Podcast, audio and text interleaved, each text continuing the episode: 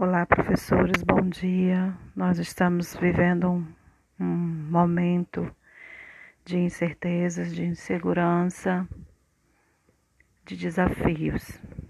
É, nós estamos já com uma agenda para segunda-feira para podermos nos encontrarmos, mesmo que seja de forma online, para iniciarmos nosso diálogo sobre como é que nós vamos trabalhar segundo a portaria número 5 2020 do gabinete CEMED, seguindo as diretrizes para o retorno às aulas e reorganização do ano letivo 2020.